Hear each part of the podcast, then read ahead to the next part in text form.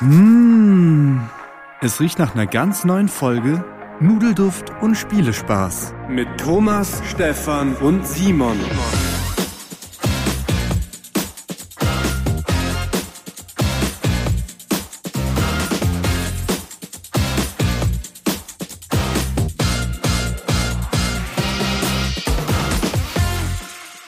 Willkommen zu einer neuen Folge Nudelduft und Spielespaß. Wie immer mit meinen beiden tollen Kollegen Simon und Thomas.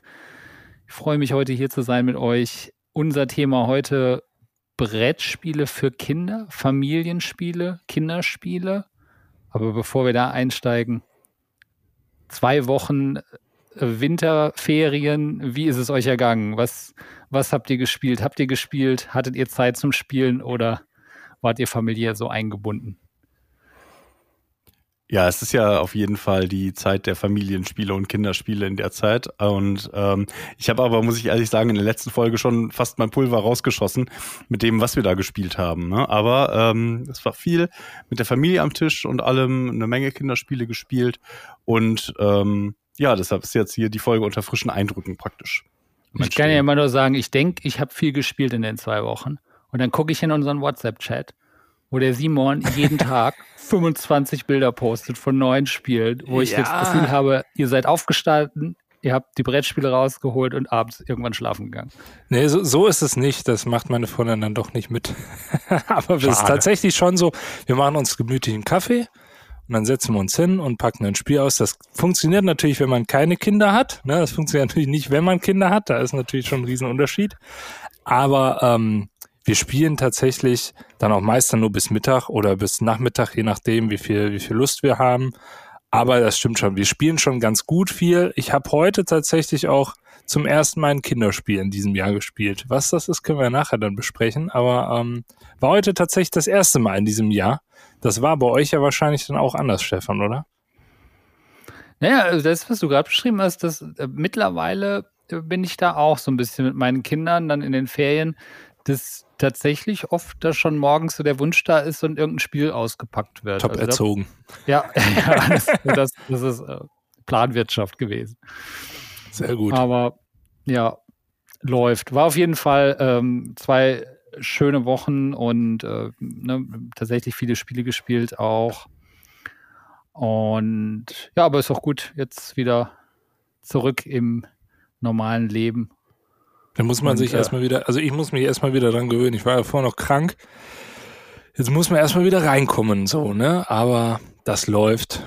Und ja, morgen wird Nukleum gespielt, bin ich auch sehr gespannt. Werde ich dann im nächsten gespielt vielleicht davon berichten. Du hast es ja auch schon gespielt, Stefan, und bin mal gespannt. Da bin ich auch gespannt, was du sagst. Ja, ich auch sehr, tatsächlich, weil ich bin ja gar kein Brass-Fan. Also es gibt ja viele, die Brass äh, komplett über den Klee hinweg loben. Ich finde, es ist recht, ein, recht. Also ich finde, es ist Eines ein solides Spiel. Spiele.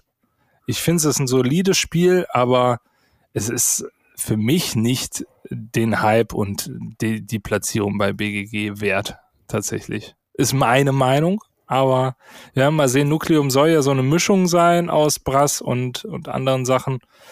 Und vielleicht kann mich das ja mehr überzeugen, wer weiß schreit nach so einer Top 3 besten äh, Expertenspiele. Ja. Irgendwann. Ja, ja. Oh ja. Das können wir auf jeden Fall mal machen. Brass ist mechanisch einfach so stark, finde ich. Das ist einfach so, uh, never gets old. Das, das ist so ein Spiel, das, das wüsste ich nicht, das sehe ich nicht, dass das in 20 Jahren nicht mehr gespielt wird. Nö, das glaube ich auch. Ähm, mir gefällt es persönlich einfach nur nicht so mega, weil ich das Gefühl habe, ich möchte es irgendwie jedes Mal ähnlich spielen. Also ich habe da dieses, nicht dieses, äh, ich versuche mal verschiedene Taktiken, sondern ich habe da eher den Drang, ich spiele immer irgendwie aufs Gleiche und das hat auch zweimal recht okay funktioniert, dafür, dass ich mit Leuten gespielt habe, die da schon zig Partien gespielt hatten. Und dann dachte ich mir, nee, also da will ich lieber andere Eurogames haben, wo ich ein bisschen mehr entdecken kann. Keine Ahnung, das ist nur persönliche Präferenz. Mal gucken, wie Nukleum dann mir gefallen wird, weil ja. das Designer-Team habe ich ja damals schon in der Gespielt-Folge gesagt ist natürlich Nonplusultra für Eurogames, ja. ja. Mhm.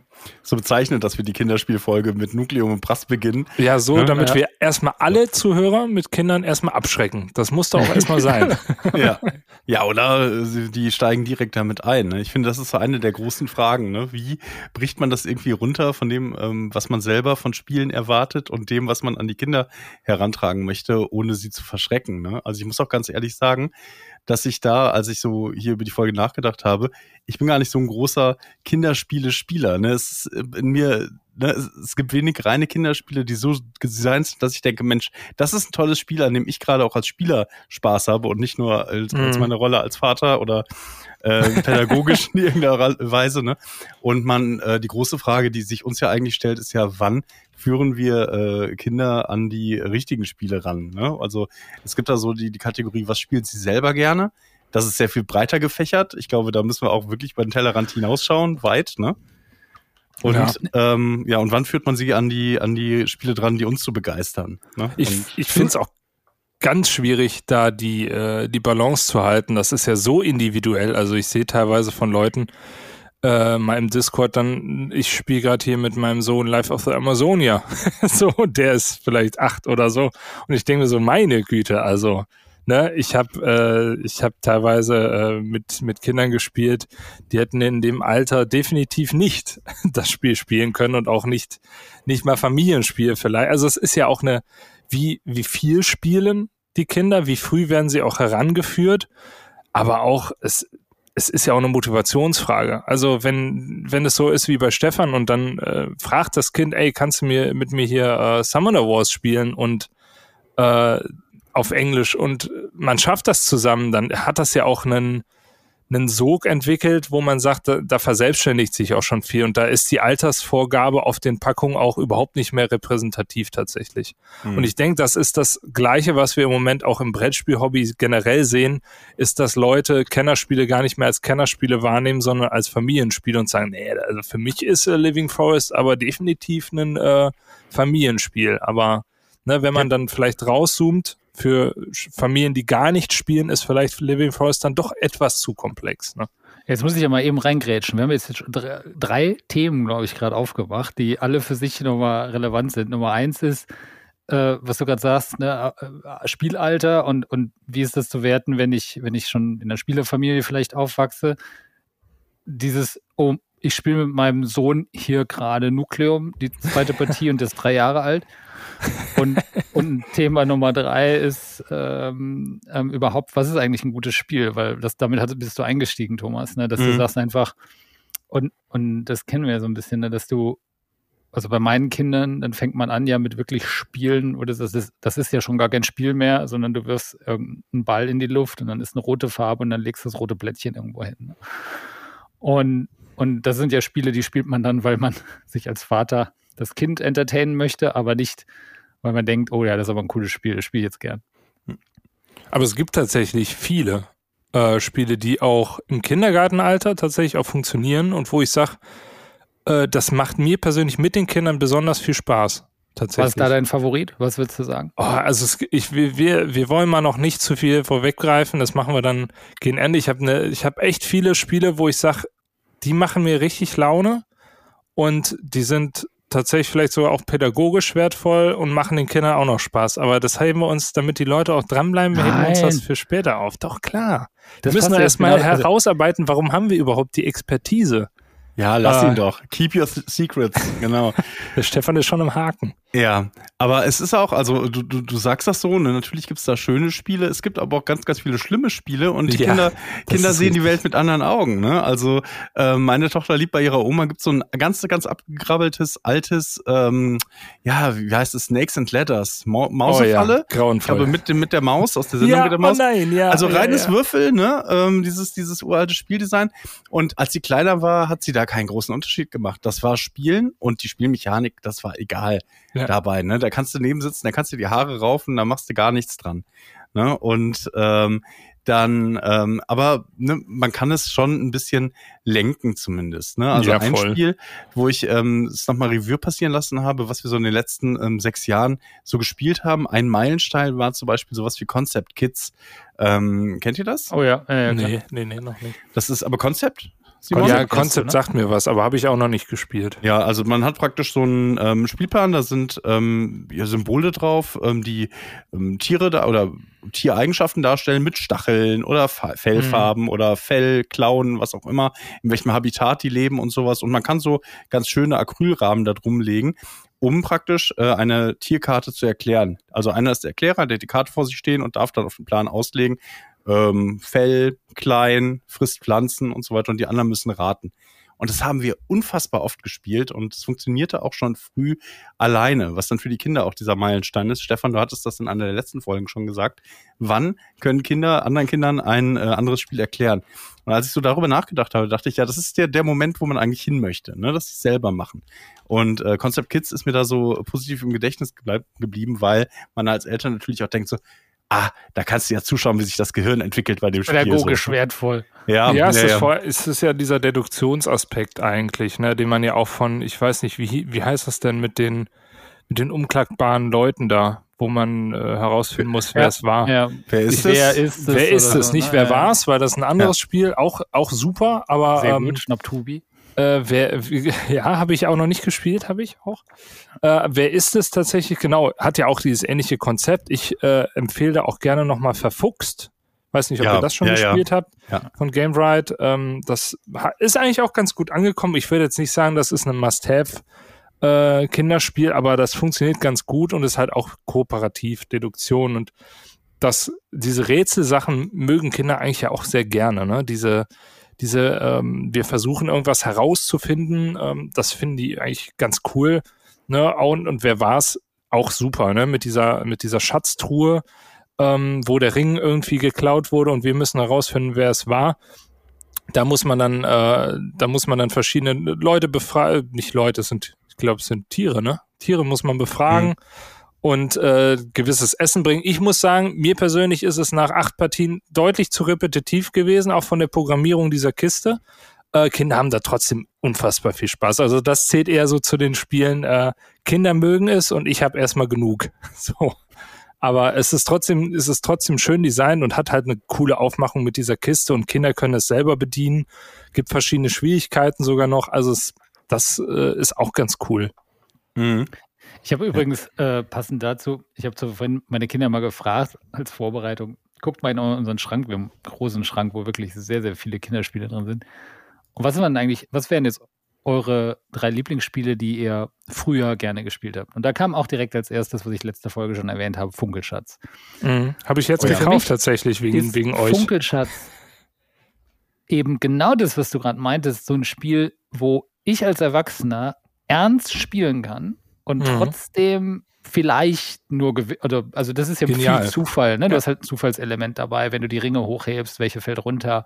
Du kannst auch mal ein bisschen andere Sachen, Farben picken und sowas. Und das fand ich immer so, äh, A, es ist super easy für die Kinder zu verstehen, also ab einem gewissen Alter natürlich, ne? vier, fünf, keine Ahnung.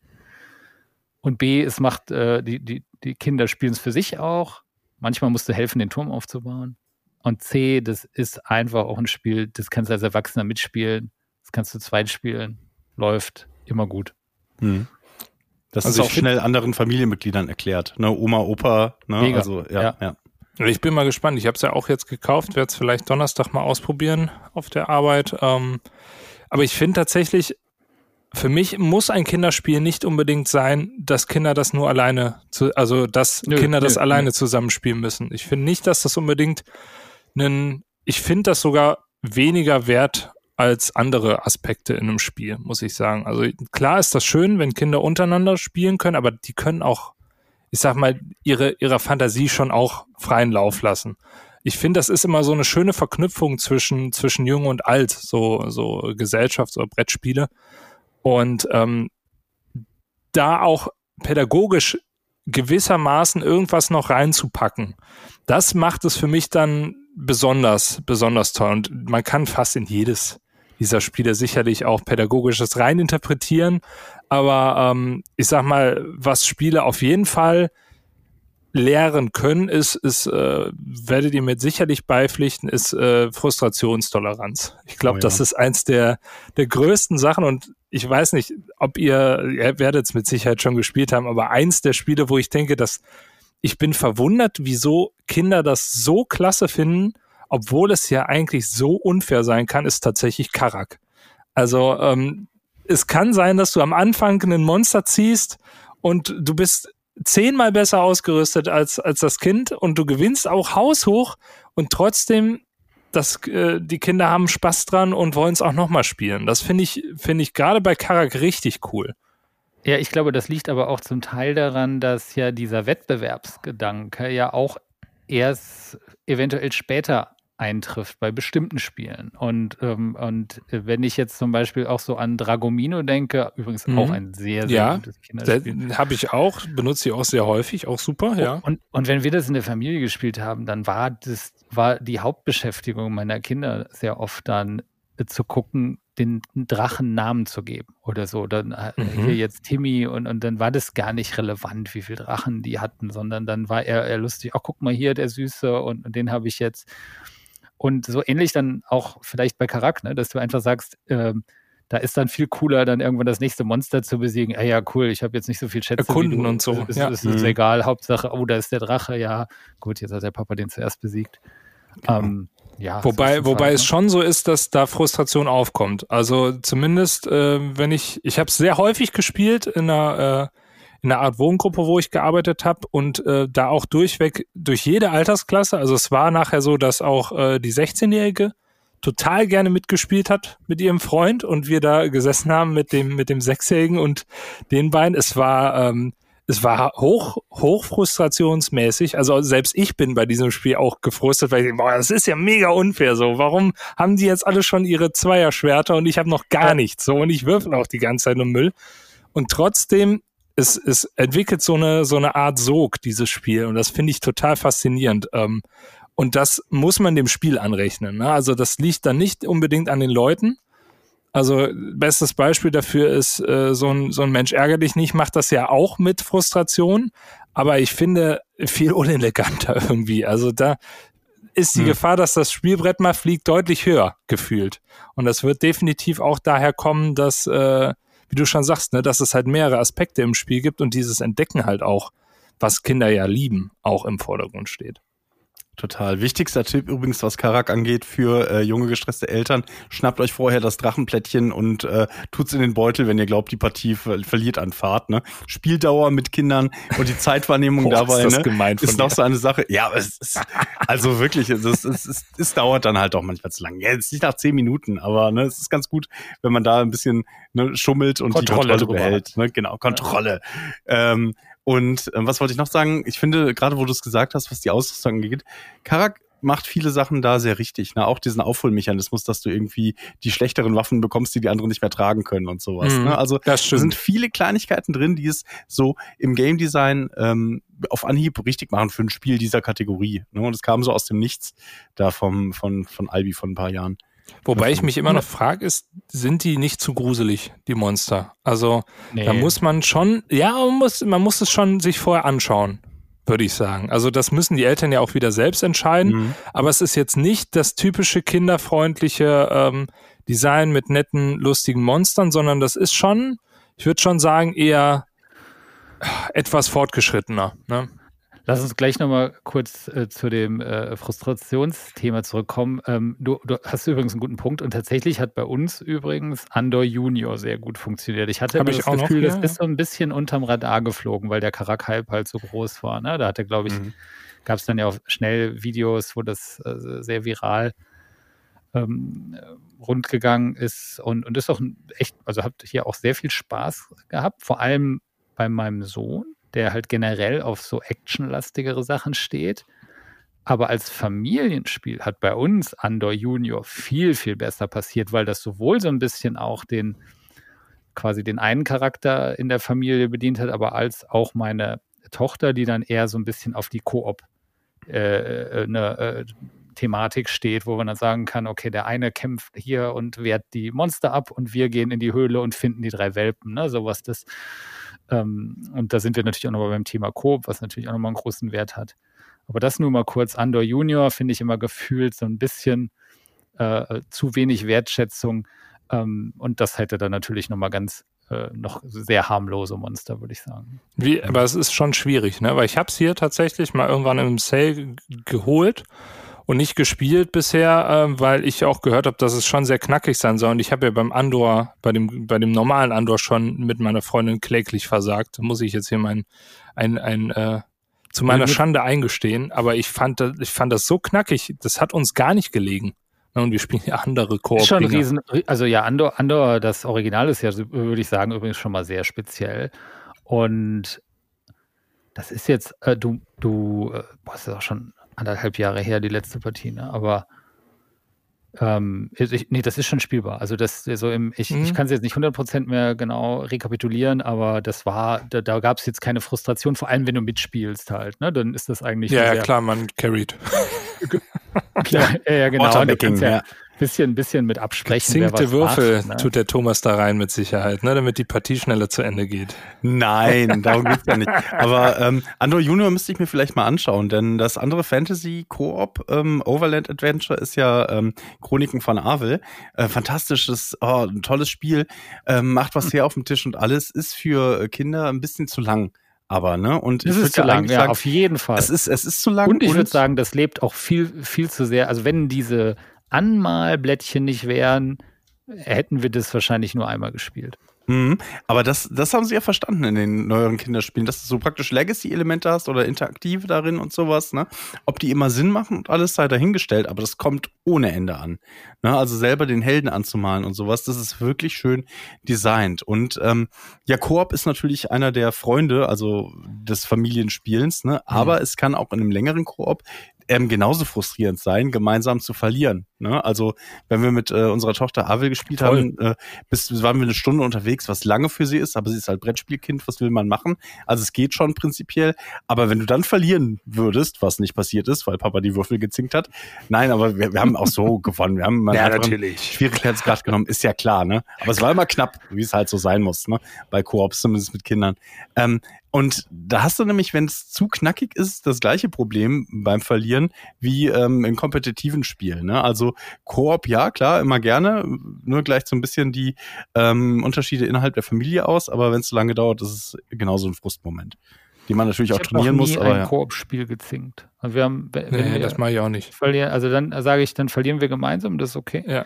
Und aber vielleicht da wäre mal eine interessante Frage. Ich, mich hat mal ein Vater gefragt, ähm, äh, lässt du, äh, äh, ob, ob ich gewinnen würde gegen mein Kind. Also überhaupt irgendwelche Spiele. Habe ich gesagt, ja klar. Also das ja, das ist, also und, ich finde das auch ganz schlimm, Kinder gewinnen ähm, zu lassen. Also es war tatsächlich jemand, der, der sein Kind in jeder Partie hat gewinnen lassen. Das ist also, grauenvoll. Das, dann ist Was lernt Theater zu Hause, ne? Ja. Wo ich gesagt boah, schwierig, das ist schwierig. Also erstens total anstrengend auch für, für ihn. Also ja. gerade in so Spielen wie Karak absichtlich zu verlieren ist gar nicht so einfach dann auch, weil es uns sehr viel Glück hat. Aber ich finde, das gehört sowas von dazu. Und wenn die, wenn, wenn es dann einen Aufstand zu Hause gibt, dann umso mehr. Das muss das Kind ja lernen. Ja. Genau. Was ich manchmal gemacht habe, wo, wo ähm, also da, äh, dass man manchmal bei der ersten Partie lockerer spielt, so einfach, weil ne, sie regel, du kennst als Einziger ja, die Regeln okay. und so weiter, dass du sagst, ey, lass, das ist so die Einsteigerpartie, lass mal einen easy Einstieg kriegen hier. Das ist auch, also sage ich tatsächlich auch bei uns immer, die zählt nicht. Und, mhm. und dann, danach, wird geguckt, wer gewinnt am meisten. Ich finde, ich finde, das raubt den Kindern ja auch so ein bisschen das Gefühl, wenn sie dann mal gewinnen. Also wenn du immer gewinnst, ist ja auch langweilig. Ne? Ja, also ich ja. finde gerade, also gute Kinderspiele schaffen es auch eine ausgewogene, ähm, entweder ein ausgewogenes Skill-Level zu haben zwischen Kind und Erwachsenen. Ein, ein super Beispiel dafür ist für mich Memoir. Ja, super ähm, gut. Das habe ich an die 100 Mal gespielt, erzähle ich gleich was zu. Und das andere wäre, wäre aber, dass es so viel Glück gibt, dass es wirklich sich ungefähr auswegt. Da gibt's dann auch noch ein Spiel, was ich gleich erwähne. Aber zu Memoir ist ja auch kompetitiv, äh, hat so eine Memory-Mechanik, aber m, perfektioniert die komplett, weil die Plättchen, die wir, äh, die wir umgedreht haben, nicht gemischt werden quasi und wir versuchen immer die gleiche Farbe oder das gleiche Tier aufzudecken und wir spielen aber über zig Runden und es ist super genial, wie ausgewogener das Skill-Level ist. Also klar, als äh, Mitte 20-Jähriger, wo ich es in meiner Blütezeit gespielt habe, war ich natürlich äh, jetzt auch nicht so schlecht, aber wenn ich mir jetzt vorstelle, ähm, weiß nicht, mit 40 nimmt da sicherlich das Skill-Level nochmal ab. Aber Kinder sind ja generell darin sehr stark. Und ähm, das ist so ein Spiel, das hat ein sehr hohes Skill-Level, ist aber komplett ausgeglichen und es macht mir jedes Mal Spaß. Also ich finde, das ist so ein Ding, das ist richtig genial. Ist, ist, ist richtig genial und ist noch ein besseres Beispiel dafür für ein Spiel, wo man sagen würde, da muss ich mich richtig anstrengen. Ja. Ah, und das würde ich heute noch, noch gerne spielen, weil das ist so ein zeitloses, äh, gute Interpretation von Memory. Äh, sehr unglaublich. Du hast auch gespielt, Thomas, oder? Memoir habe ich noch nicht gespielt. Was? Ich, ja, was ist äh, das denn? Ich scheue da den Memory-Aspekt. Kommt auf nee, die Liste. Ach komm, Thomas. Ich bring dir das mit. Ich habe das dreimal tatsächlich zu Hause, weil es einmal reduziert war bei Amazon. Ich habe sogar gesleeved einmal. Also Schön. das ist, ich ja. habe, wie gesagt, ich glaube 100 Partien habe ich fast. Ich habe 95 oder sowas. Das war äh, auf der Arbeit sowas von gesetzt und ich habe es auch teilweise dann zu Hause gespielt noch äh, mit meiner Freundin, muss ich, muss ich, muss ich gestehen. Ich find's, ich find's wirklich cool, weil du dir auch selber als Erwachsener so, so Eselsbrücken aufbaust, um dieses Raster dir einzuprägen. Und es hat so eine kompetitive Komponente. Es ist richtig gut. Also es ist, wird bei mir wahrscheinlich auch auf der Eins landen, wenn es um die besten Kinderspiele tatsächlich geht. Und du kriegst es für einen Zehner und im ja. Angebot vielleicht sogar für einen Fünfer. Ist ja, übrigens also. gerade noch die neue Version rausgekommen. Nein, oh nein, die muss ich auch holen. Ja, die habe ich noch zu Weihnachten verschenkt gerade. Und ähm, glaube ich auch 10 Euro. und die hat extra so, ich glaube, so uh, Too Many Bones ähnliche Karten. Äh, nein, wie geil ist das äh, denn? Äh, ich, oh nein, ich bin mir nicht ganz das? sicher. Ich hab's, hab's Hier, Waterproof. Ja, ich genau. bin hyped, ich hole direkt bestellt. Das ist ja mal mega geil. Und, und ja, nee, also auf jeden Fall Empfehlung. Ähm, Hammerspiel. Für Memory Hammer super gut, ja. ja. Aber also, es macht, also Memory macht mir keinen Spaß. Memoir nee, macht mir Spaß. Ja, so. Ja, genau. Und das ist eben das Ding. Soll ich dir eins mitbestellen, Thomas? Ja, mach mal. Go. Ja, äh, und zur Ehrrettung, also ich habe tatsächlich auch äh, nicht geschummelt, ich habe darüber nachgedacht äh, bei Quorums, ich glaube, das ist noch nicht passiert, ähm, bei denen, wo man gegeneinander spielt. Es gibt halt welche, die das nicht so gut ausgleichen wie Memoir, ne? Also wenn du ein Schnipsspiel ja. ausprobierst, so, da musst du dich was zurücknehmen, ne? Wenn du es ein bisschen so als Einführungsspiel nimmst und so, da vielleicht. Aber ansonsten ist das, was ihr gesagt habt, auch eine absolut wichtige Lektion. Ich habe die, dieses Gespräch, genau das, Ne, was passiert eigentlich mit Kindern, die dauernd gewinnen? Das habe ich äh, Silvester gespielt, äh, geführt, als wir ähm, Spots gespielt haben. Das Würfelspiel, wo man Würfel auf Hunde legt. Ähm, ein Spiel, und das ist so ein bisschen so eine, so eine Fallgrube, ein Fallstrick, ähm, das sieht total süß aus. Das hat so einen hohen Aufforderungscharakter für Kinder, ne? Mit den Hunden und den Würfeln und das hat einen hohen Aufforderungscharakter für mich. Ich find's verdammt niedlich. Ja. Und man spielt es mit Kindern und es wurde echt knapp. Meine äh, Tochter führte und ich habe sie dann durch Würfelglück noch überholt. So, ne? Also sie ist gute Zweite geworden durch Glück, ne? Und äh, war entsprechend frustriert und wir haben dann eben genau das gesagt, so, du willst nicht die ganze Zeit gewinnen. Ne? Die Kinder gehen später in die mhm. Welt raus und haben nicht gelernt, dass äh, man da draußen auch nicht immer gewinnen kann. Ne? Also äh, ganz, ganz klar. Und sie hat es auch verstanden. Das war, das war so ein Moment, der ist mir so im Gedächtnis geblieben. Ist natürlich väterlicher Stolz dabei dann. Ne? Und ähm, deshalb, also, und ähm, wo man aber vorsichtig sein muss, ist eben diese Spiele, die so niedlich aussehen und man denkt so, ach komm, das findet das Kind doch bestimmt super, ähm, wenn die dann knallhart sind, ne? dann fühlen die sich manchmal davon betrogen. Mm, so, ja, wie kann dieses süße Spiel mir das antun? Andersrum ja. aber auch, ne? Also Ke wenn kein Spiele Root mit den Kindern spielen, ja. kein Root, ja. aber es ist tatsächlich auch andersrum. Also wenn Spiele wie Karak jetzt aussehen und nachher so, weiß ich nicht, ich würfel und gehe zwei, drei Felder vor, dann fühlen sich Kinder auch veräppelt. Ne? Also das ist so ein, das muss sich die Waage halten. Ich würde dir aber tatsächlich auch widersprechen, dass Flicking Games nicht für Kinder, äh, nicht für Kinder geeignet sind, weil ein anderes Spiel, was ich unfassbar viel auf der Arbeit gespielt habe, ist tatsächlich äh, Rums. Schnipp die Krone. Hm. Ein äh, Spiel, bei dem wir versuchen müssen, den gegnerischen König mit unseren Würfeln runterzuschnipsen. Und äh, das ist auch so ein Ding, das würde ich jedem empfehlen ähm, weil da erstens die Partien zwischen einer und vielleicht vier Minuten dauern, so. Das heißt, wenn man mal verliert, direkt mal nochmal eine neue, neue Partie und man selbst auch so schusselig ist, dass man sich selbst auch manchmal seinen eigenen König äh, raushaut oder sonst irgendwas und sich da auch die Waage hält, wer gewinnt. Also ich würde nicht sagen, dass das so ein, also klar hast du Skill, aber es ist schon gar nicht so einfach. Und äh, Kinder lernen da auch sehr schnell. Also gerade auch so Geschicklichkeitsspiele finde ich gar nicht so schlecht, um auch so ein bisschen Fingerfertigkeit und Auge-Hand-Koordination und so zu üben. Und deshalb finde ich Rums da schon ziemlich gut. Hm. Also ich muss sagen, dass bei uns, ich weiß nicht, vielleicht liegt es an meinen Kindern, dass die ganzen Geschicklichkeitsspiele bei uns nie so wirklich durchgestartet haben. Ne? Also ich habe, wir haben wirklich viel gehabt, das war nie so, also das war dann eher, weil ich gesagt habe, ja, lass das mal spielen. Das Mhm. war eigentlich nie eine Wahl der Kinder.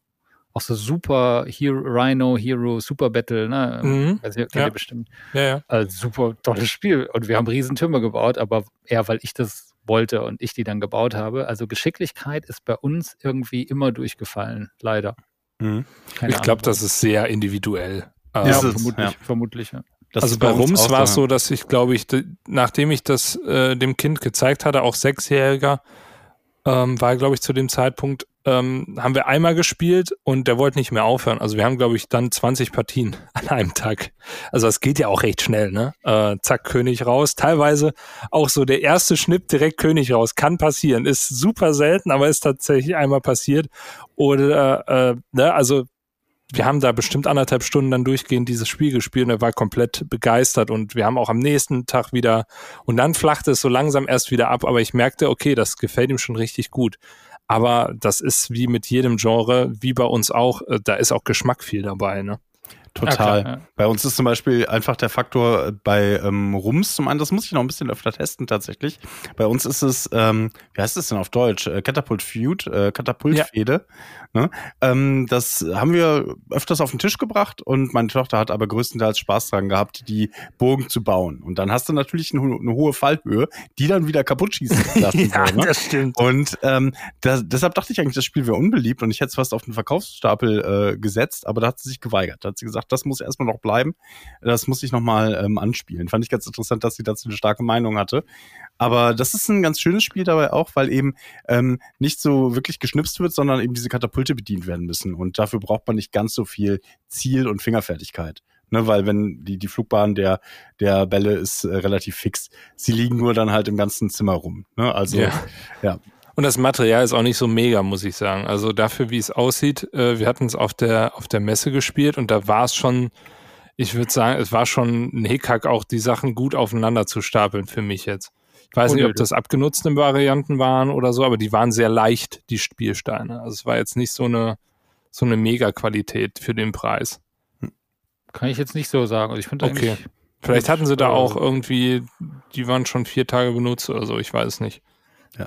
Es gibt auch noch eine Generell- Erwachsenen-Variante davon, Walls of Skydonia. Das müsst ihr euch mal ergoogeln. Das kommt aus der Schweiz mit so Präzisionskatapulten, wo man die Schussstärke über zwei Runden eingestellt lassen kann. Ist ja Nur so geil. nebenbei, ja. Das fand ich auch. Ich hab's mir verknüpft. Wieso hast du das nicht? ja, hör auf, hör auf jetzt. was ist da los? Das ist dein Job. Thomas, dann wollen wir doch spielen, habe ich gehört. Ja, lasst mich.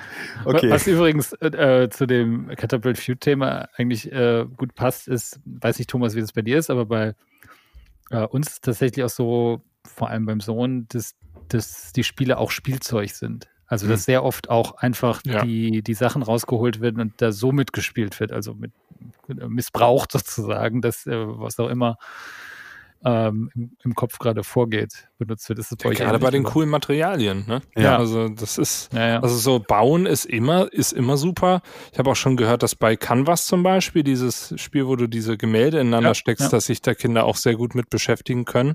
Hm. Also es gibt äh, die verschiedensten Einsatzmöglichkeiten für sowas definitiv. Ich glaube, größter Favorit bei uns ist tatsächlich der ähm, das Futterhäuschen von ähm, Flügelschlag, das da mit den Eiern befüllt wird. Ne? Also die kleinen Vogeleier, die hatten schon von ganz, von ganz früh an, schon von zwei, drei Jahren an, eine unglaubliche Faszination. Und äh, noch so ein Tipp für kleine Kinder, gebt denen überschüssiges Spielmaterial. Nichts, was sie verschlucken Ich können. wollte gerade ja sagen, klar. also nicht die Eier vielleicht. Nein, aber wenn ihr irgendein, äh, irgendwas habt, was ihr nicht mehr braucht, ähm, es sammeln sich ja im Laufe der Zeit so Sachen an. Ähm, so, eine, so eine Kiste, wo einfach ein paar überschüssige Karten drin sind Ja. oder irgendwas, ein paar große Miepel natürlich und sowas.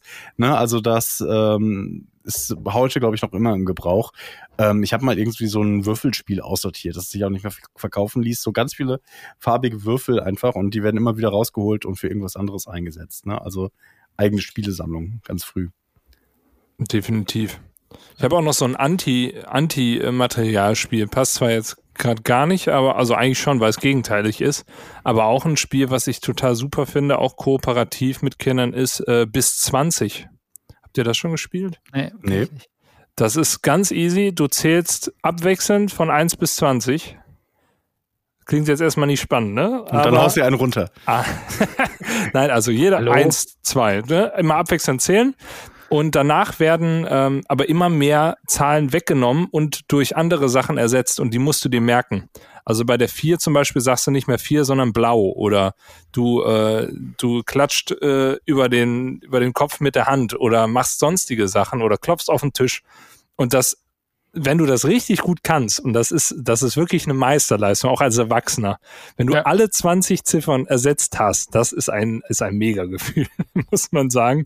Aber es ist schwierig, aber es ist sehr cool. Also, ähm, fördert natürlich dieses, diese Aufmerksamkeit total, weil du musst, dadurch, dass du dich abwechselst, machst du auch nicht immer das Gleiche, sondern äh, wechselst dann nochmal. Und ähm, ist auch so ein kleines Ding von Drei Magier, glaube ich, heißt der Spieleverlag die auch hier Kakerlakenpoker und sowas gemacht haben. Aber ich muss sagen, bis 20 ist auch so ein Ding.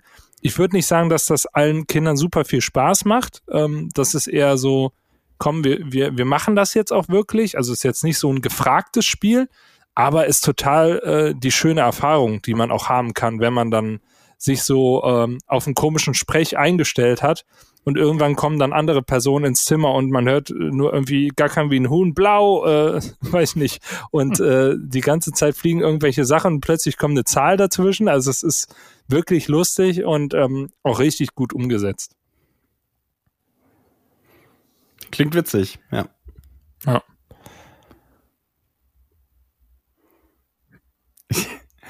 Ja, du sagtest gerade drei Magier, da fällt mir natürlich ähm, das geniale Geistertreppe zum Beispiel ein. Also eine von den ähm, stabilen Verlagen neben Haber, ähm, die immer auch tolles Material rausbringen und aus einfachen Ideen wirklich was Großes rausholen. Ne? Also ich bin immer wieder angetan, was sich auch in dem Segment äh, in den letzten Jahren so getan hat.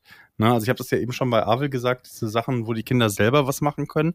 Was sie ja auch häufig machen ähm, heute, ist äh, Legacy-Elemente quasi in die Kinderspiele reinzubringen. Ne? Also dass praktisch ähm, im Laufe der Partien Sachen freigeschaltet werden. Ja, das ne? ist mega. so ist, ähm, ist bei gut, einem ist bei einem Haushaltsstable bei uns äh, Zombie Kids so gewesen. Ja, ja, Birgt aber auch eine, ein kleines Problem mit sich, ne? Kinderspiele. Also Zombie Kids erstmal ist ein tolles ähm, Koop, typisches Koop. Man verteidigt Super gut. seine Schule, Kita, ich glaube Schule schon. Vor, kann man aber mit Kindern ab vier spielen, je nach Brettspielerfahrung. Ne? Und je Zombie- nach Thema. Ne? Das sind Ja. immer noch Zombies. aber die werden wegrationalisiert. Also ich habe mich auch gewundert. So, ne, ist natürlich auch immer eine Frage, wie man die Kinder daran führt, ne, Klar. wie viel sie da durch Osmose praktisch äh, mitbekommen. Und ähm, ja, bei Zombie Kids, ähm, das wurde total geliebt, als meine große Tochter, ich glaube, vier war, vier. Und ähm, Problem war, man hat praktisch so Missionen, die kann man immer mit Sternchen ähm, abkleben und kriegt neue Fähigkeiten dazu und schaltet neue Charaktere frei und alles. Das Problem ist, das Spiel wird dadurch ähm, komplizierter. Und jeder, der mal mit Kindern ein Spiel gespielt hat, das sie lieben, weiß, das sind viele, viele, viele Partien, die man da spielen muss.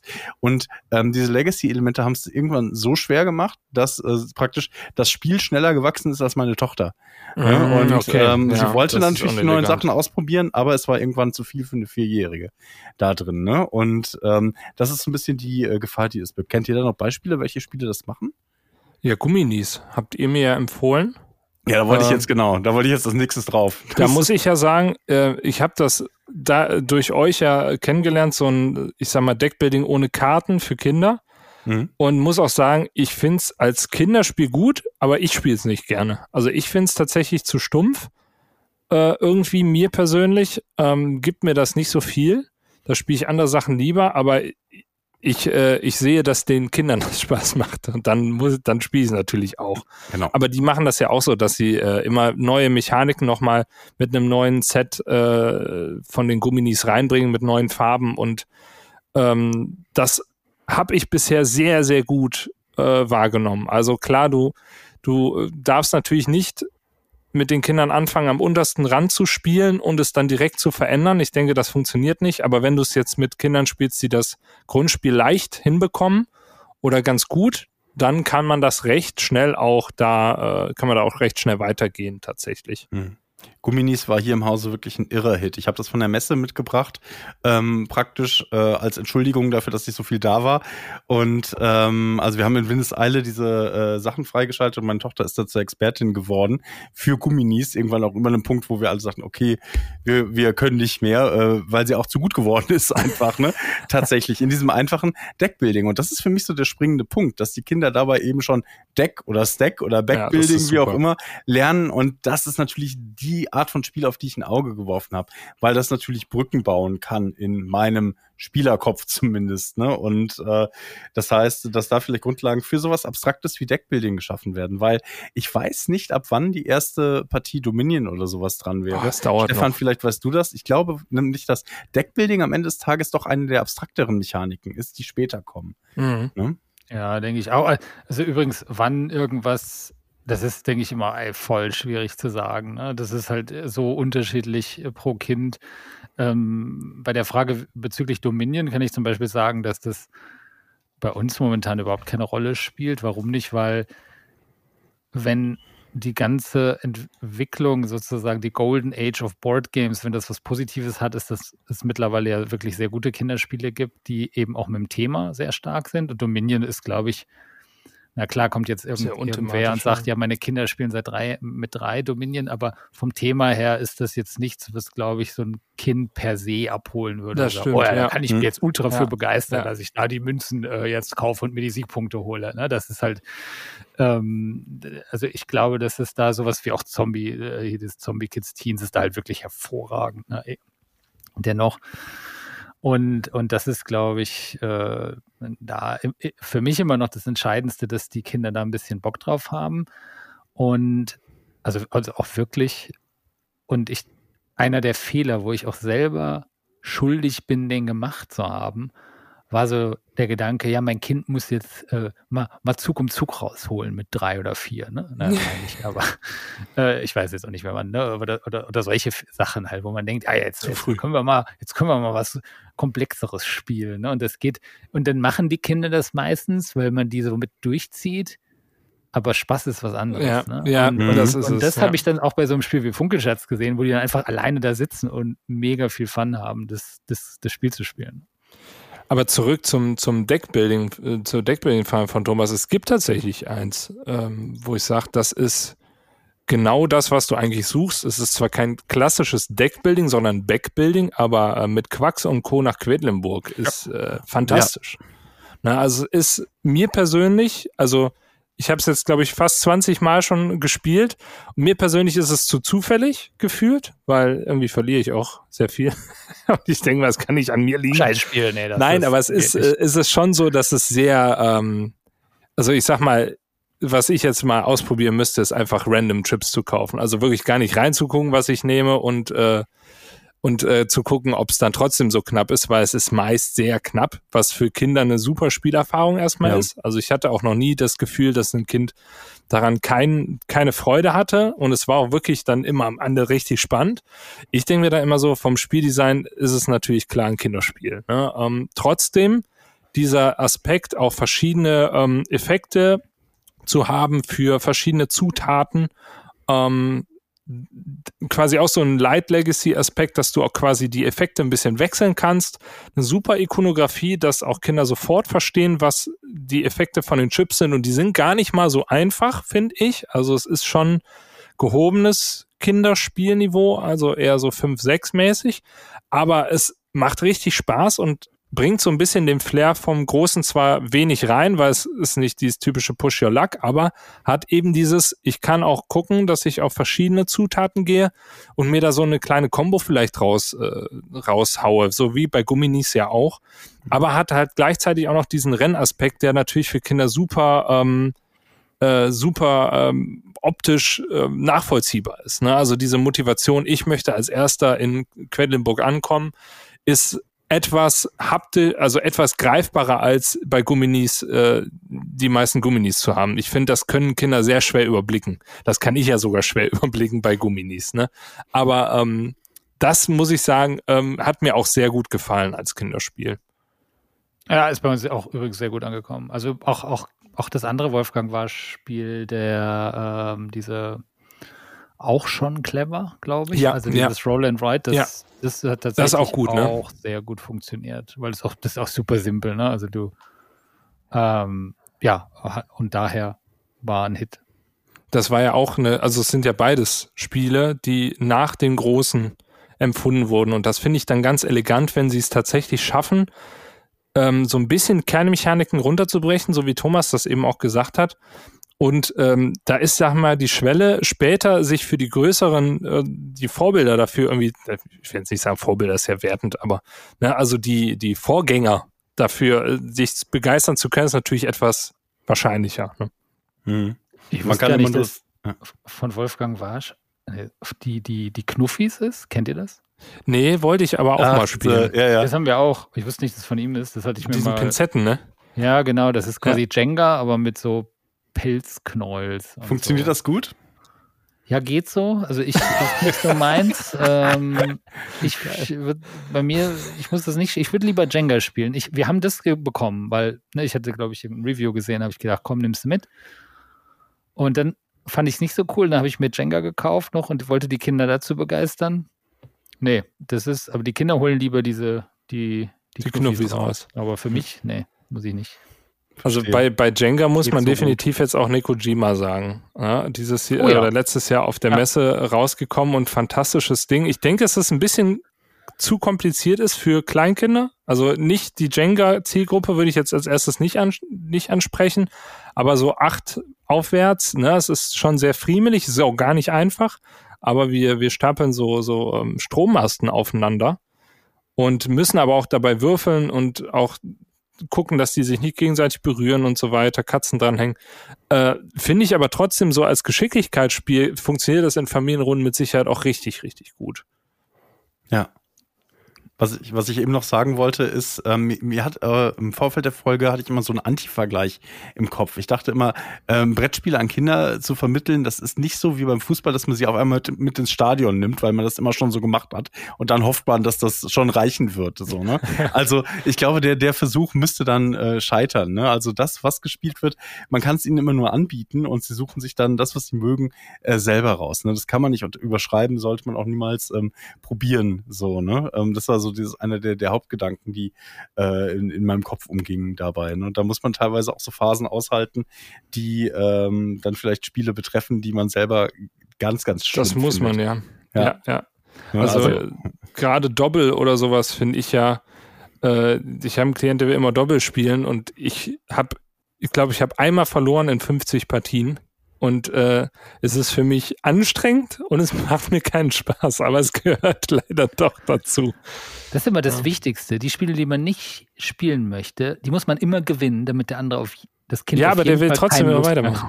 Der will Ja, trotzdem ja. immer weitermachen. Sorry, Bad Luck. Irgendwann. Aber Schummeln ist moralisch nicht richtig. guter, guter Tipp. Das ist Demoralisierung, was du da tust, Stefan. Ja, genau. Aber, aber was du, äh, was du gerade sagtest, also was, was ich da aus in meiner Situation kenne, ich habe auch da zwei komplett unterschiedliche Spielecharaktere. Ne? Also sind ja ähm, beide bei uns äh, sehr stark mit Brettspielen aufgewachsen. Aber trotzdem ist es tatsächlich mittlerweile, also früher wird es oft so, dass wir sonntags so ein bisschen als Tradition sagt, Ja. da kommt man die Familie zusammen. Also sonst spielt, ist es eher so, der Papa spielt irgendwas mit den Kindern und Sonntag so, dann trifft man sich mal am Tisch und spielt zusammen was. Mittlerweile ist es ein super Drama, ein passendes Spiel für beide zu finden, weil das, die Geschmäcker vorstellen. total unterschiedlich sind. Ne? Der, wir haben Ja. einmal den Ich will Action und am liebsten was mit Monstern, was auch immer. Und, und dann haben wir den anderen Charakter, der, der quasi lieber was Kreatives, irgendwelche Wortspiele, äh, sowas in, in die Richtung gerne macht. Ne? Ein bisschen vielleicht was Kooperatives. Und, und das ist immer schwierig. Kompromisse bilden ist auch eine wichtige Spielerfahrung.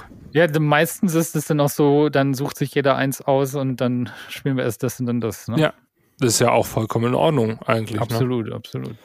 Ähm, ich habe auch ein Spiel, wo ich sage, das finde ich persönlich sehr pädagogisch wertvoll, aber ich weiß, dass Kinder es zwar, zwar mögen, aber jetzt nicht so mega krass finden. Und ähm, das ist ein Spiel, was ich auch gerne mal auf der Arbeit einsetze. Das ist Inspektor Nase. ähm, ein kooperatives Deduktionsspiel. Du kennst es, Thomas, ne? Du hast, nee, du hast es nur schon mal gesagt. Und ich Ah, ich, ihr kennt's beide nicht? Was ist denn Nee. hier schon wieder los? Also Muss es- ich googeln. es Ach, klingt du Scheiße. klanghaft. Also auch da, auch da äh, wieder ein Spiel, was ich, ich weiß nicht, wie, wie kann man nachgucken. Das habe ich auch schon Ewigkeiten und äh, in verschiedensten Settings eingesetzt. Ähm, 30 Partien tatsächlich. Äh, bei dem Spiel kannst du erstmal nicht verlieren. Also es gibt nur so eine, so eine Punktewertung. Das heißt auch schon mal ganz gut. Selbst wenn du schlecht bist, bist du immer noch, weiß ich nicht, Detektiv. Dann nicht Meisterdetektiv, aber wenigstens Detektiv. Also ist vielleicht ein bisschen motivierend. Aber es ist schon sehr, sehr hart, denn es ist so ein bisschen Dixit-mäßig. Man hat so, so äh, Story Cubes Würfel, also wo verschiedene Symbole drauf sind. Und man hat fünf offen ausliegende Karten. Man kriegt eine davon verdeckt zugeteilt und muss dann mit Hilfe der Würfel immer einen auswählen, der zu, den, zu deinem Bild passt und der andere muss ein Bild auswählen, was nicht dazu passt. Und so musst du dann innerhalb der, ich glaube, vier oder fünf Züge sind's, nee, vier Züge, musst du dann herausfinden, äh, oder drei, musst dann herausfinden, welches Bild hatte der andere denn jetzt. Also so schon so ein bisschen Dixit, funktioniert aber super zu zweit, kooperativ, aber ist knackig. Also das ist auch dieses um die Ecke denken, ne? also ähm, ne, ein Eimer Wasser kann vieles bedeuten. Es kann bedeuten, dass es irgendwie, weiß ich nicht, auf hoher See ist, weil Wasser drin ist. Es kann aber auch äh, irgendwas zum Saubermachen sein. Also es kann ja ganz vieles sein. Aber dieses, ähm, diese Interpretation äh, und darüber nachher ins Gespräch kommen, ist total bereichernd und äh, fördert natürlich auch dieses in sich in andere hineinversetzen können. Und deshalb finde ich das tatsächlich mit das pädagogischste äh, Spiel, was ich so in meiner Sammlung habe an Kinderspielen. Kann ich nur empfehlen. Stichwort Pädagogik, was, mh, mh, was ich im Nachhinein, ohne dass es jetzt irgendwie geplant ist, sagen kann, dass ja tatsächlich, wenn man auch relativ früh so simple Spiele spielt mit einem dummen Würfel, sechsseitiger Würfel, dass das tatsächlich dabei hilft, so Basic Mathe-Skills aufzubauen. natürlich. Ne? Das, Ja, das, klar. Äh, ähm, ich ich, ich würde immer behaupten, wir haben in unserer Familie nicht das größte Mathe-Talent äh, äh, in den Genen äh, verinnerlicht und, und trotzdem hat das irgendwie, haben die Brettspiele dazu ein bisschen geholfen, dass die Kinder da eigentlich ähm, recht fit sind und, und zum Teil da dann gelernt haben, ohne dass sie es wirklich lernen war, äh, viel zu rechnen. Ja, also wie, wie ich schon sagte, ne, also fast alles. Also Spiele sind halt pädagogisch, das, da kann man nichts gegen sagen. So Spiele sind sind äh, sind total sinnvoll, auch mit Kindern zu spielen. Also Kinder spielen halt auch gerne, ne? Und ich sag mal, sie auch sich an Regeln halten können. Ja, ist ja eine Ja. Fähigkeit, die die Kinder auch äh, früh lernen oder früh lernen müssen. Und äh, aber auch dieses neuartige Entdecken und sich auf neue Sachen einlassen, auch das ist ja wieder wichtig. Also es gibt ja so viele Sachen, die Spiele einfach machen. Ähm, und das trotzdem mit Spaß gibt ja kein besseres Lernfeld, in meinen Augen erstmal. Ne? Absolut. Ja. Ich will noch eine Lanze brechen für ein Spiel, was ein sehr großer Erfolg hier war, was in keiner Kinder-Top-Liste da draußen genannt wird. Und das ist tatsächlich vier gewinnt. Das, Mhm. ist, so, das ist tatsächlich hier irg irgendwie die, so ein bisschen die Klassiker auch, die haben wir dann doch so ein paar hier. Auch Schach, ähm, und, aber gerade sowas wie vier gewinnt, da, da kommt es immer wieder vor, dass die Kinder das am Wochenende spielen. Da meistens gegeneinander dann. Ja, genau, gegeneinander, glaube ich, ist das ja. auch super, ne? Ja. Ja, ja, und dann tatsächlich äh, ein oft unterschätztes äh, altes Spiel. Also ich habe tatsächlich noch eine ähm, Empfehlung, aber auch kleine Warnung. Und zwar Nachfolger von Karak ist Karak 2. Ich finde es persönlich super. Ich finde es richtig gut. Es macht vieles anders und es legt aber auch eine Komplexitätsschippe drauf. Also das ist keins, wo du sagst, ich habe jetzt Karak 1 mal, ein, zwei Mal gespielt, dann hole ich mir direkt Karak 2 und kann das mit meinen Kindern spielen. So würde ich das nicht sagen. Ich würde sagen, da ist der Altersunterschied nochmal so zwei bis vier Jahre zwischen den beiden Spielen. Ne? Ähm, aber bringt wiederum auch wieder so, so Ressourcenmanagement, ähm, über, über Felder sich bewegen auf der Obermap und neue Gebäude bauen. Also diese ganzen Sachen, die man auch aus größeren Brettspielen kennt, bringt es das auch wieder sehr, sehr plausibel nah. Und ich habe das auch mit einem Klienten gespielt, der auch schon äh, volljährig ist. Und trotzdem, wir hatten beide Spaß. Also es ist trotzdem ein Spiel, wo man sagt, ähm, klar, ich würde das jetzt wahrscheinlich nicht am Wochenende einfach so auspacken, ne? aber es ist trotzdem so ein Spiel, wo ich sage, das hat schon den Flair des ersten auch, wo ich sage, das macht schon richtig Laune, wenn, wenn man es in der richtigen Runde spielt. Und gerade so Familiensetting, wer, wer Karak 1 hoch und runter schon gespielt hat, vielleicht wirklich sich überlegen, Karak 2 macht vieles anders und behält aber die positiven Sachen mit den asymmetrischen äh, Helden, die vielleicht auch nicht mega gebalanced sind wie beim ersten Mal auch, aber die trotzdem schon richtig Spaß machen.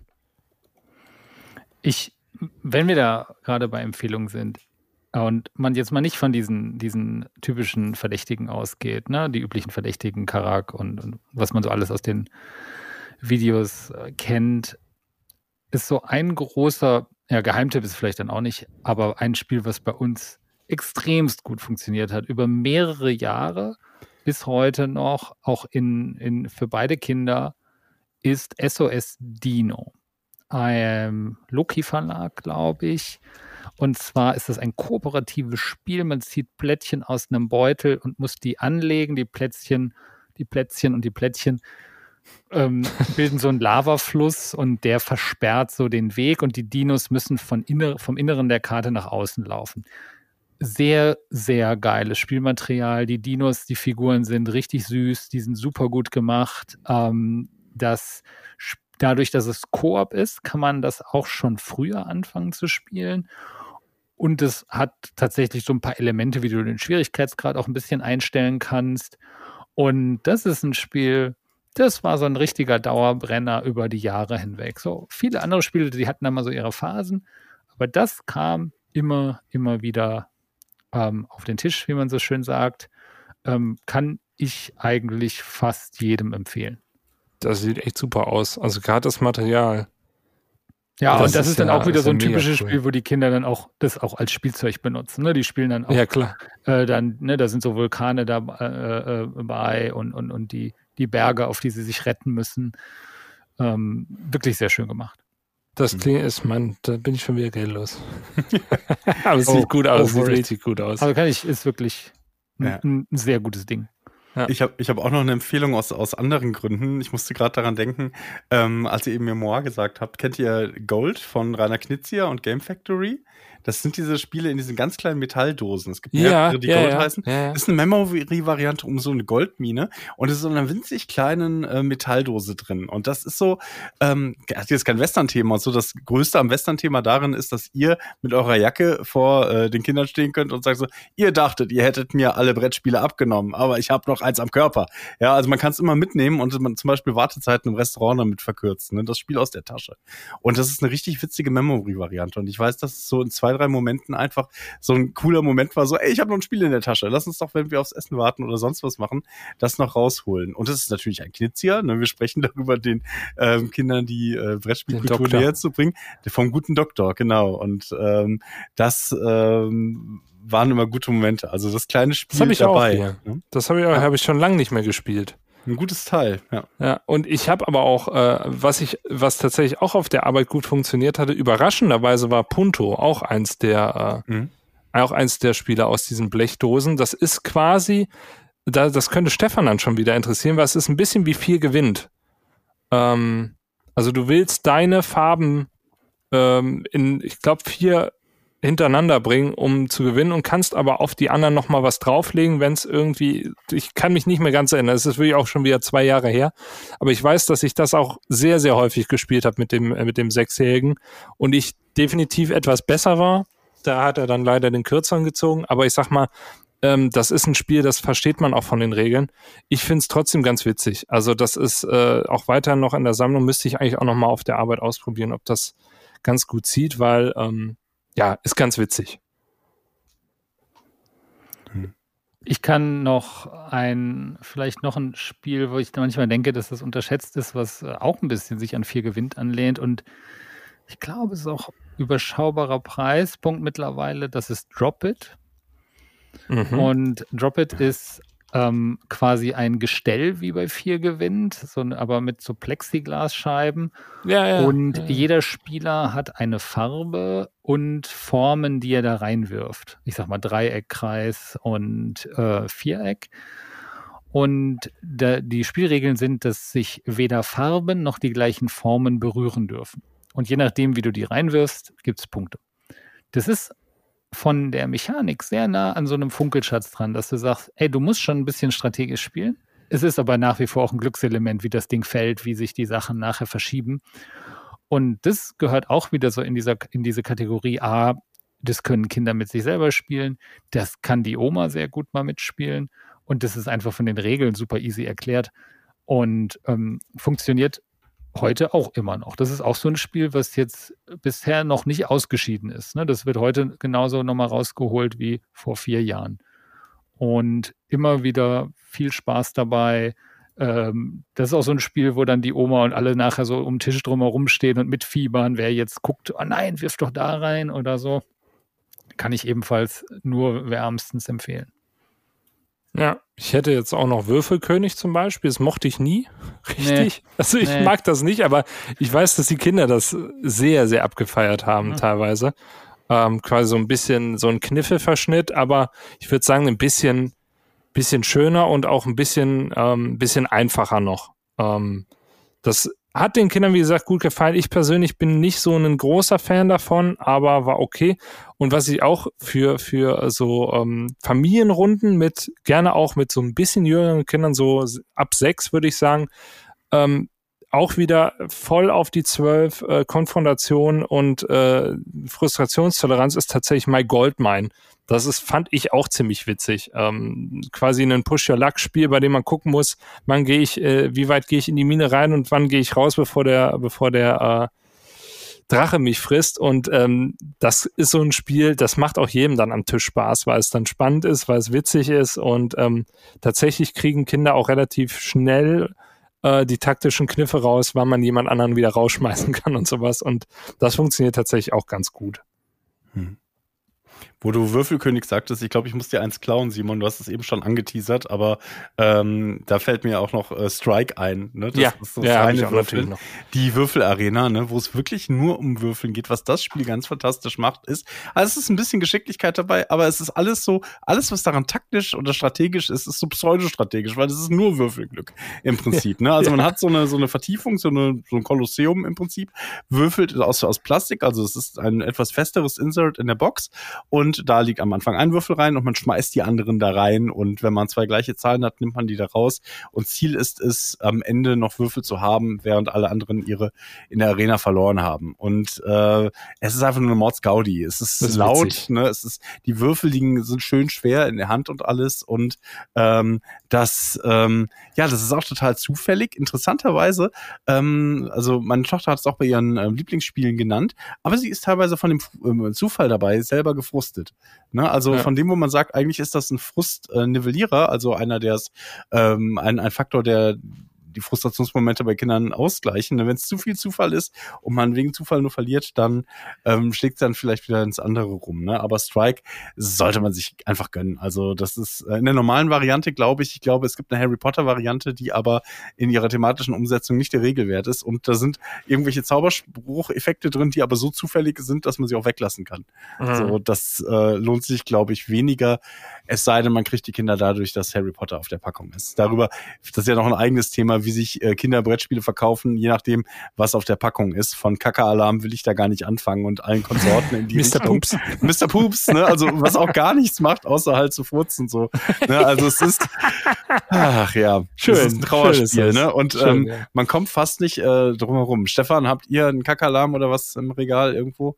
Nee, tatsächlich nicht. Guter das, Mann. Äh, konnte ich bisher vorbei. Kein Kaka-Alarm ja. im Regal. Das können wir eigentlich auch so als das ist der Eye-Catcher. der Ear-Catcher.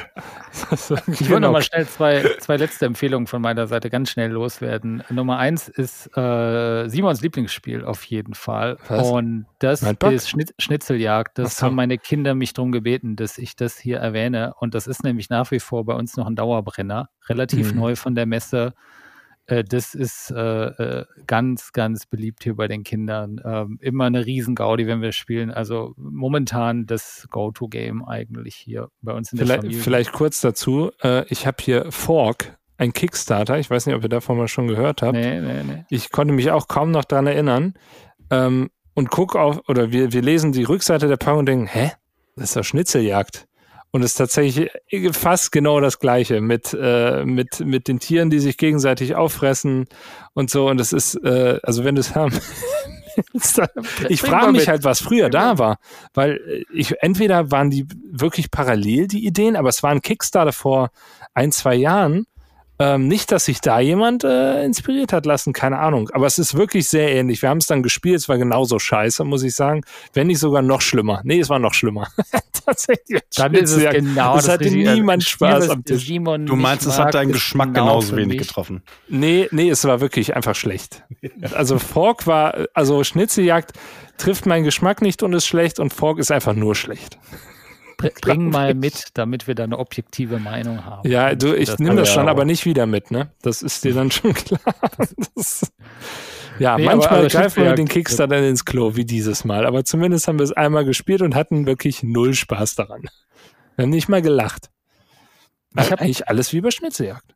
hoffentlich noch ein Geheimtipp als Empfehlung. Aber das Problem bei dem Spiel ist, das habe ich selber erfahren, mir wurde es auch empfohlen, äh, danke nochmal hier an der Stelle, ähm, Dana, das ähm, ist Looney Quest. Mhm. Und das Spiel ist nicht mehr verfügbar. Das kriegt man Oh. leider nur noch über den äh, Second-Hand-Markt und auch gar nicht Krass. so leicht, wenn ich das, also zumindest als ich die, also ich habe es äh, letzte Woche bekommen ähm, und es gibt so Maps, äh, äh, relativ klein, mit sehr, sehr sympathisch gemalten Leveln.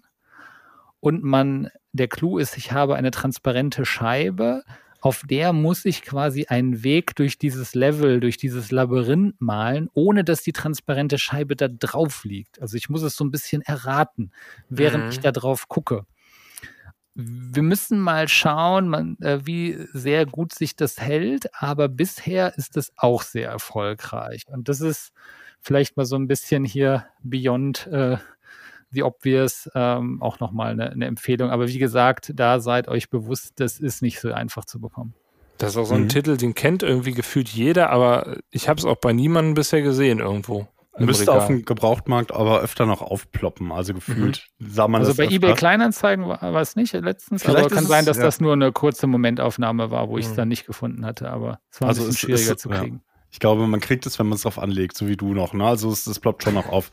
Da muss man die, äh, ne, da muss man noch nicht muss man, aufgeben. den, muss Genau. man die Moneten auf den Tisch legen. Aber auf jeden Fall Ja, es ging. Nee, ich habe das für 24 Euro, glaube ich, bekommen. okay, das ist ein sehr guter Preis dann. Und äh, plus Versand noch, nochmal, mal, ne? 29 insgesamt. Und das, äh, also das, das wirklich auch bisher so die ersten drei Partien haben wir dann mit den Kindern gespielt. Das war auch, äh, also da, da, das war so der Punkt, wo ich dann abends, nee, jetzt zu spät, jetzt müssen wir ins Bett. So. Hm. ja, das ist gut. Das macht es auch ein bisschen über die äh, Videospieloptik, vielleicht. Ich weiß es gar nicht mehr, ob, ob Kinder heutzutage noch diese Doch, Referenz, klar. na Diese, klar. aber ja, aber ich meine, ich mein, die Optik ist ja so wie bei so einem, beim Super Nintendo Spiel. Also das ist nicht 16-Bit oder so, ne? Aber gefühlt ist es so eine, Doch, so eine Super Jump'n'Run Mario Optik. immer noch. Ja, haben sie noch drauf, ne? Aber noch ne? drauf. Und das zieht dann natürlich so. Das ist so, ich weiß, Ja. ähm, von größeren Kindern, mit denen ich gespielt habe, ähm, die äh, King of Tokyo. Ne, zieht- zog immer, immer über die Oh ja. Optik Ja. darüber. Ne? Also ähm, so, ne, alles ein bisschen neonmäßig, Monster und äh, so weiter. Und ähm, wenn es etwas ist, das sie an ähm, das erinnert, dass sie vielleicht sogar lieber tun würden oder ne, et- etwas anderes, was sie gerne tun, wie Videospiele, dann äh, zieht das auch immer ganz gut. Auch eine gute Ja. Wahl übrigens, King of Tokyo. Das, Immer, das ja. ist nämlich auch sehr cool. Äh, da, ich habe noch zwei Themen generell und bei King of Tokyo ist es so ein bisschen in, geht in die Richtung. Ähm, und zwar, was ich tatsächlich öfters mal gemacht habe, und das ist auch noch so ein Tipp bei manchen Spielen, die vereinfachen, indem ich insbesondere einfach Sachen weggelassen habe. Mhm, mach ich auch. Mach ich. Also bei einem King of Tokyo lässt du einfach mal die Karten weg und sagst, wir kommen hier, wir spielen hier nur so und dann äh, gibt es für die Energie, gibt Siegpunkte oder sowas. Ne? Mhm. Ich habe gestern mit, ähm, mit meinem Sohn, der ist jetzt, spielt jetzt natürlich sehr, sehr lange, sehr, sehr viel, haben wir, am Wochenende haben wir Battlelore, äh, ne, zweite Edition gespielt. Und was wir, was ich da, als wir damit angefangen haben, gemacht habe, ist einfach, ich habe alle Karten mit Text weggelassen. Also da gibt es ja diese Magiekarten, wer es kennt. Ne? Also es ist ja so ein Zweispieler-Miniaturenspiel. Und, und du hast deine Strategiekarten und es, die meisten Strategiekarten sind, da steht eine Zahl drauf. 2, 3, 1 für die linke Front, die Front, die rechte Front und die mittlere Front. Und je nachdem, welche Zahl da drauf steht, darf, so viele Einheiten darfst du bewegen. Übrigens generell super Spiel, ne? kann ich immer, immer auch, auch den Erwachsenen allen empfehlen. Und aber der, die Frage quasi an euch ist, mach, habt ihr sowas auch schon gemacht? Also, dass wir, Klar. also ich einfach sage, äh, oh, das Spiel ist eigentlich ganz cool, aber der Teil, den lassen wir einfach weg. Äh, er findet vielleicht noch was anderes dazu. Andauernd tatsächlich. Ja. Also äh, gerade für die Arbeit ist das, ist das essentiell.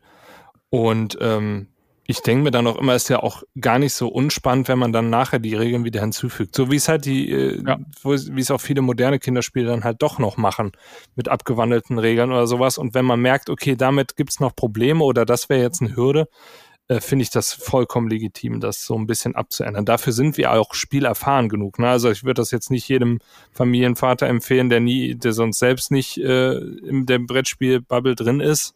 Ne? Ähm, und vielleicht nur mit seinen Kindern spielt, ist vielleicht dann ein bisschen schwieriger einzuschätzen, aber für Leute, die viele Brettspiele spielen, die wissen ja, wie manche Sachen funktionieren. Ne? Und äh, teilweise zweckentfremde ich auch Material komplett. Das kann auch passieren. Na, also zum Beispiel bei Dr. Eureka ist ja auch ein super Kinderspiel. Ne? Du hast es ja auch gerade äh, ja, sehr gut. Äh, kennengelernt, Stefan. Ähm, das ist so ein Spiel, wo du ähm, auf Schnelligkeit ähm, quasi Kügel, Kügelchen zwischen Reagenzgläschen hin und her äh, machen musst. Und ähm, das ist durchaus sehr anspruchsvoll, wenn du das auf Schnelligkeit äh, spielst ähm, weil es sowohl auch so Auge-Hand-Koordination, aber auch dieses umgedreht Denken, welche Kugel muss ich denn zuerst rein tun, damit die unten ist und so weiter. Und ähm, teilweise nutze ich das einfach äh, als Material und, ähm, und mache ohne Zeit. Und ähm, dann sollen sie einfach nur versuchen, das in der richtigen Reihenfolge zu machen. Das funktioniert auch super. Ne? Also da auch wieder Material ist King. Und ähm, dann kann man es äh, vielleicht auch mal gegeneinander machen, dann kann man es mal auf Zeit machen. Und das finde ich eigentlich ziemlich cool. Also da, gerade das Spiel ist super wandelbar. Ja. Überhaupt Zeit wegnehmen, ne, hilft sehr ja, oft. Ne, ja, den Zeitdruck. Ja Beide gewinnen einfach. Schnell, ne? Das ist ja auch okay. Ja, absolut. Aber wo du gerade Zeitdruck sagtest, ist mir noch was eingefallen, äh, so als kleiner Leberhaken noch für dich, Simon. Es gibt nämlich ein One vs. Many, das äh, als Familien, als Kinderspiel geeignet ist, und zwar äh, Rush Out. Ähm, Stefan, ich oh, weiß nicht, ob du das geholt hast, ne, wo man praktisch ja. ähm, dem äh, Dungeon äh, entfleuchen möchte und einer, dann meistens ein Elternteil oder so, oder ein, ein Erwachsener, würfelt gegen die Helden, die zusammen versuchen, eben aus dem Dungeon zu ähm, kommen. Und das ist natürlich auch, also dieses, äh, dieser kompetitive Modus, das hilft. Ne? Also wenn du so eine klassische die klassische Kombination hast, ne, so einer sitzt da und der Rest der Familie ist dagegen, das nimmt da so ein bisschen den Druck raus. Ne? Und natürlich kann man da auch die Zeit so ein bisschen anpassen, äh, wobei das ist was schwieriger, aber wenn, ähm, ja, mit, mit älteren Kindern, ab fünf, sechs würde ich das sagen. Ja. Aber funktioniert auch gut, ne? Dann alle gegen den bösen Papa und so. Äh, hat hat, hat ja, hier sehr gut funktioniert. Das ja. ist halt wirklich, ne? Also das, das zieht, ja. Und du kannst das sogar auch sehr lange dann einfach auf diesem simplen Level spielen und hast theoretisch die Option, das wird ja nachher dann schon deutlich komplexer. Das, das ist ja dann immer auch optional. Ich habe auch noch als, als Abschluss einen, einen Geheimtipp. Ähm, hat wahrscheinlich auch kaum jemand bisher äh, gehört, aber Show Me Your Sound. Habt, habt ihr davon mal gehört? Okay, mal wieder nicht. auch so ein Spiel, was komplett steil gegangen ist bei den Kindern. Ähm, geht so ein bisschen in die Richtung Inspektor Nase, aber ein bisschen einfacher. Ähm, und zwar funktioniert es mit einer, ähm, mit einer Webseite und die spielen einen Sound vor. Das kann alles Mögliche sein, äh, weil eine Fußgängerzone oder ein Auto, was vorbeifährt, alles Mögliche. Und wir haben einen 3x3-Raster äh, ausliegend mit, mit Bildkarten und ähm, ja, derjenige, der quasi weiß, welche Karte er erklären muss, sagt dann, ob der Sound zu der Karte passt oder nicht.